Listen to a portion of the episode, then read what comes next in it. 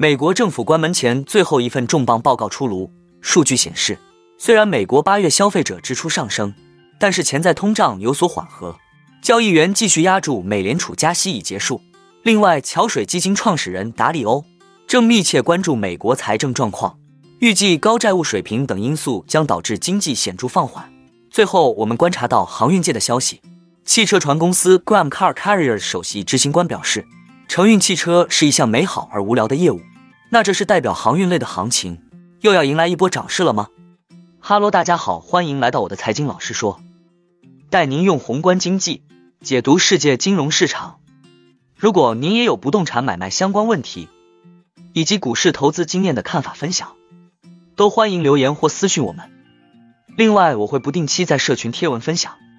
近期不错的房产物件和值得注意的类股以及投资个股。如果您也喜欢这样的内容，欢迎订阅我的频道，并打开小铃铛，这样才不会错过最新的影片通知哦。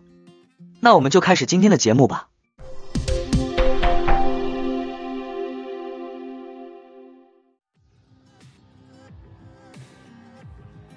美国八月核心 PCE 物价指数年率为百分之三点九。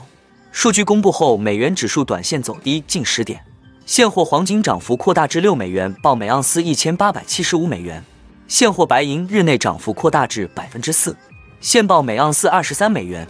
PCE 数据发布后，交易员继续压住美联储加息已经结束，美联储青睐的潜在通胀指标已自二零二零年底以来最慢的月度速度增长，而消费者支出小幅上升。公布的数据显示，剔除波动较大的食品和能源。核心 PCE 价格指数八月份上涨百分之零点一，整体 PCE 价格指数上涨百分之零点四，反映出能源成本的上升。该报告很可能是国会议员就为这些机构提供资金达成协议之前，政府发布的最后一份重要报告。由于资金短缺，政府预计将于十月一日开始时关闭。分析指出，虽然美国八月消费者支出上升，但潜在通胀有所缓和。扣除食品和能源的指数同比涨幅放缓至百分之四点零以下。上个月消费的增长反映了部分物价的上涨。美国能源信息署的数据显示，八月汽油价格加速上涨，在当月第三周触及每加仑三点九八四美元的峰值，为今年最高。但随着美联储在过去十八个月大幅加息，潜在通胀已经降温。但美联储官员此前表示，他们需要看到这一趋势持续下去，然后才能决定是否再次加息。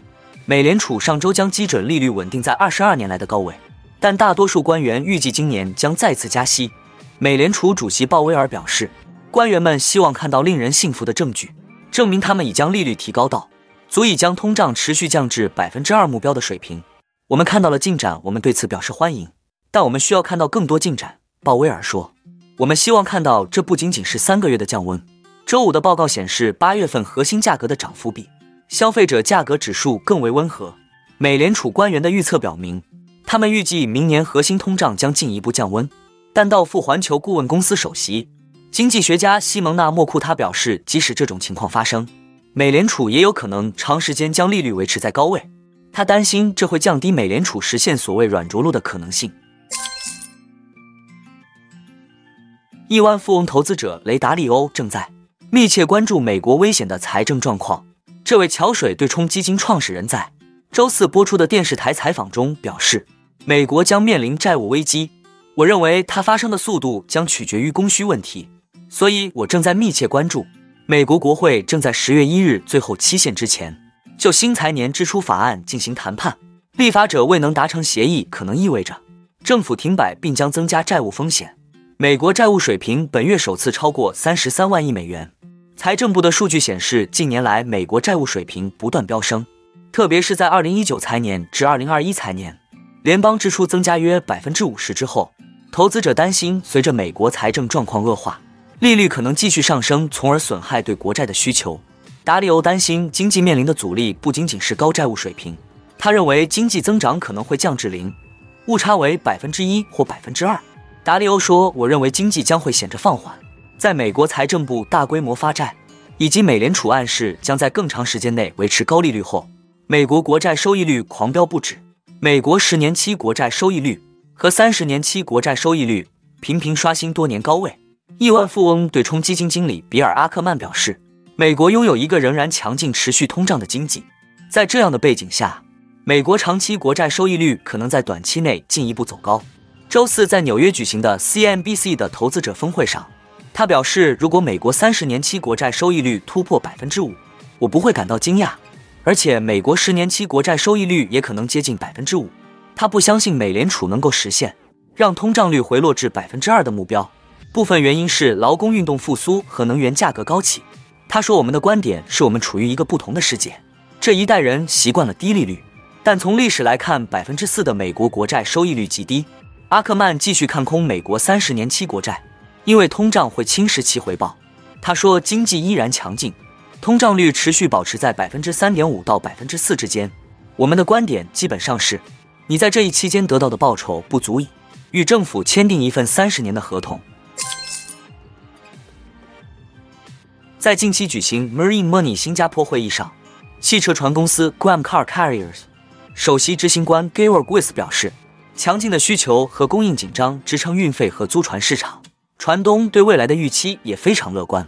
他说：“我们的船都订满了，船队平均租期超过四年，至少在2027年之前都可以看到现金流。”由于日租金向着十一万五千美元的价格飙升，汽车运输业正处于全盛时期，甚至可能持续数年。他所在的公司日收入达到一百五十万美元，五年租期合同成为行业标准。Georg Weiss 在股东大会上承诺，明年的回报率将达到百分之二十二。他因此开玩笑道：“运输汽车这项业务相当无聊，缺乏大惊喜。” Graham Car Carriers 将船只租给日本航运公司，如 Kline 和日本游船。这些公司正忙着向欧洲和美国运送新的电动汽车或廉价汽油车。数据显示，从2019年到2023年，从日本、韩国和中国到世界其他地区的海上汽车运输增长了百分之三十七，这是推动整个局面的因素。我们讨论的不仅仅是中国的汽车，宝马、沃尔沃和特斯拉都在中国生产汽车。此外，百分之八十的汽车电池都是在中国生产的。他坦言道：“生意运行的很顺利，有时会变得无聊，但无聊是一种好的方式，因为你会睡得很好。”躺着也能赚钱，非同寻常的汽车船行情也让汽车船公司的股票变得炙手可热。奥斯陆证券交易所上市的三家汽车运输公司，在其公布第二季度的业绩表现后，股价一路飙升。为了填补目前的缺口，全球汽车船船队可以增加四十艘船。此外，他估计随着碳强度指标规则的实施，每减少一节航速就意味着二十五艘船的有效供应减少。至于欧洲发起反补贴和反倾销调查。那在德国则没有那么热情，因为其品牌百分之三十到五十的利润来自中国。欧盟委员会执行副主席东布罗夫斯基斯在一份声明中表示，欧盟不想与中国脱钩。欧盟捍卫基于全球贸易规则、公平竞争环境和公平竞争的开放和公平贸易，反对保护主义。欧盟对中国汽车出口的态度或将给汽车船市场蒙上阴影，但 Georg Wiss 对需求增长仍持乐观态度。他表示，每增加五百万辆汽车，就意味着要增加二十七艘船。那我们今天的节目就先分享到这里。